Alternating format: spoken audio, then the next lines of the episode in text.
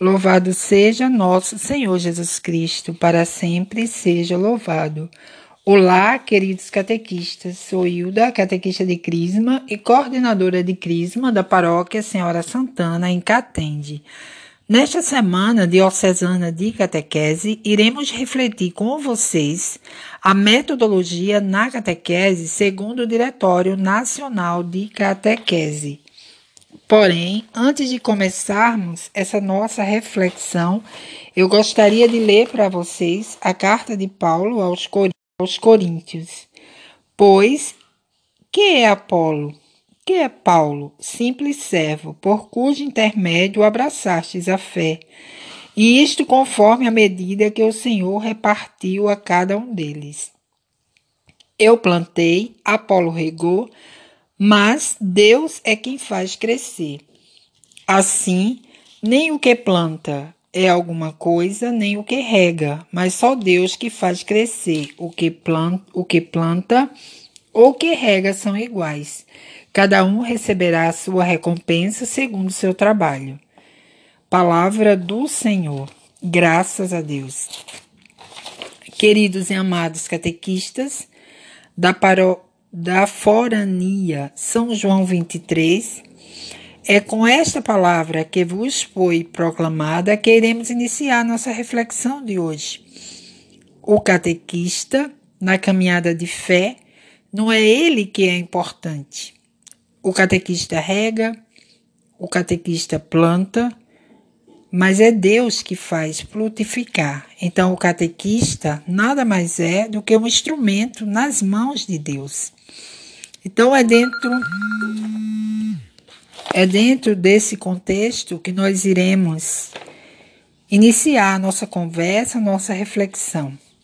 A metodologia mais adequada à catequese são os ensinamentos de Jesus.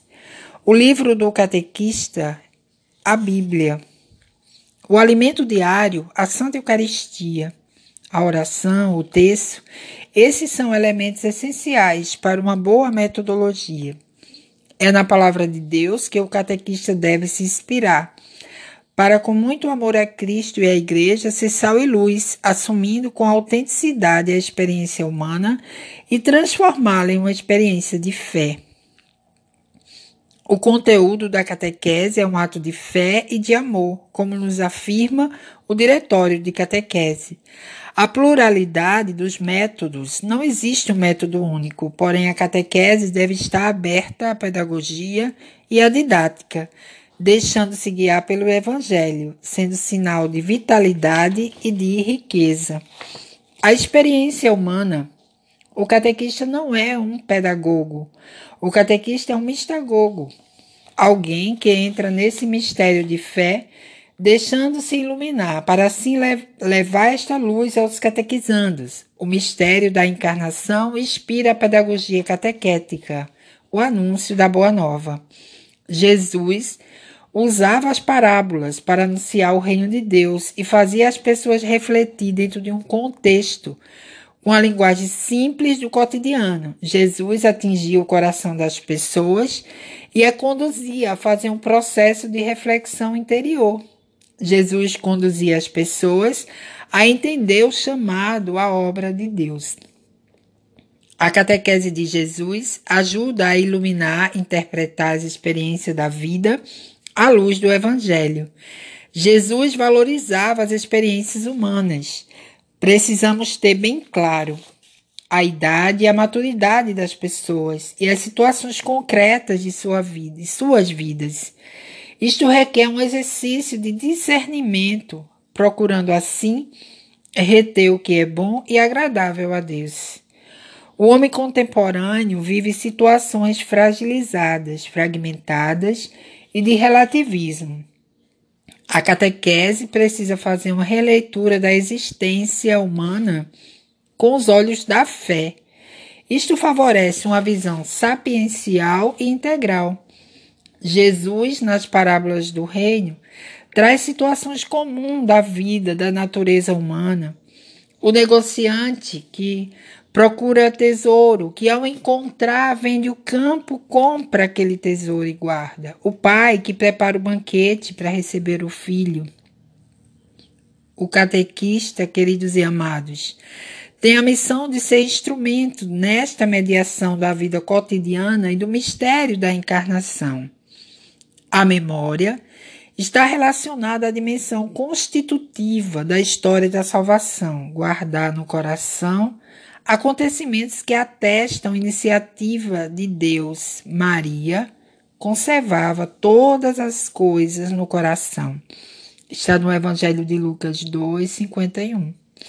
A memória reconduz ao primado da graça e ao reconhecimento do dom de Deus. Gostaria de perguntar a vocês, queridos catequistas, quem foi o seu primeiro catequista? Quem ensinou você as primeiras orações? Estes são os tesouros espirituais guardados em nossa memória. Como nos diz o apóstolo Paulo, a fé entra pelo ouvido. Romanos 10, 18, 18. A fé vem da pregação e a pregação é a palavra de Cristo. A memória constitui, portanto, um aspecto importante da pedagogia da fé no início do cristianismo.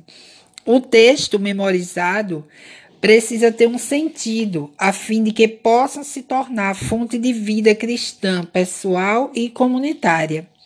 Gostaria, nesse momento, de abrir um parêntese e relembrar a todos a homilia feita pelo nosso querido bispo diocesano Dom Henrique, por ocasião da missa do encerramento da Romaria da Esperança no ano passado, 2019.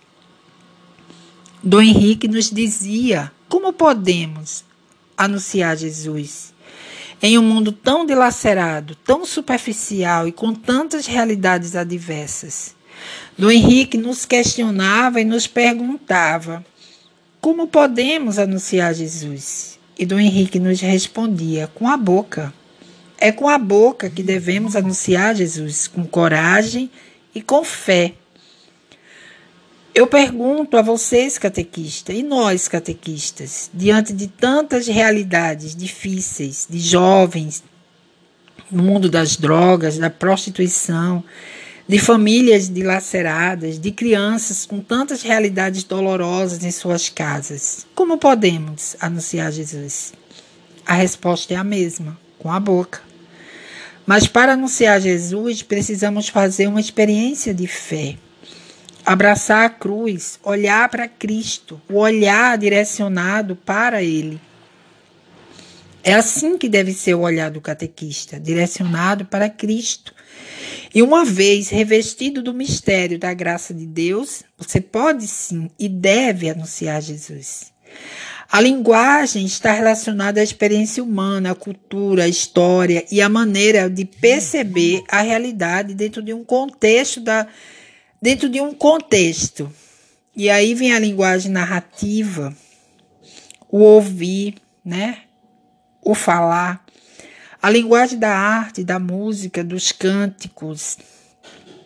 A missão é a mesma, o anúncio do evangelho, porém a linguagem deve ser renovada com sabedoria pastoral.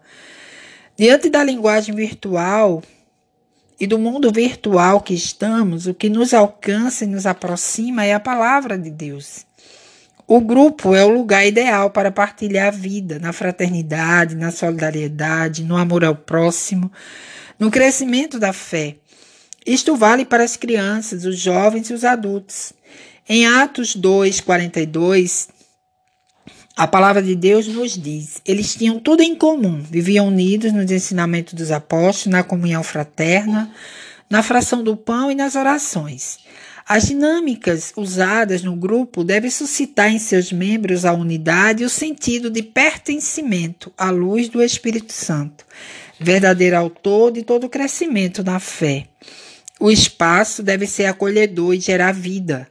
Não se trata de uma sala de aula onde a pessoa é colocada em um grau de responsabilidade para dar conta de uma tarefa que lhe foi imposta. Nem existe tarefa imposta. Existe, na verdade, partilha de vida.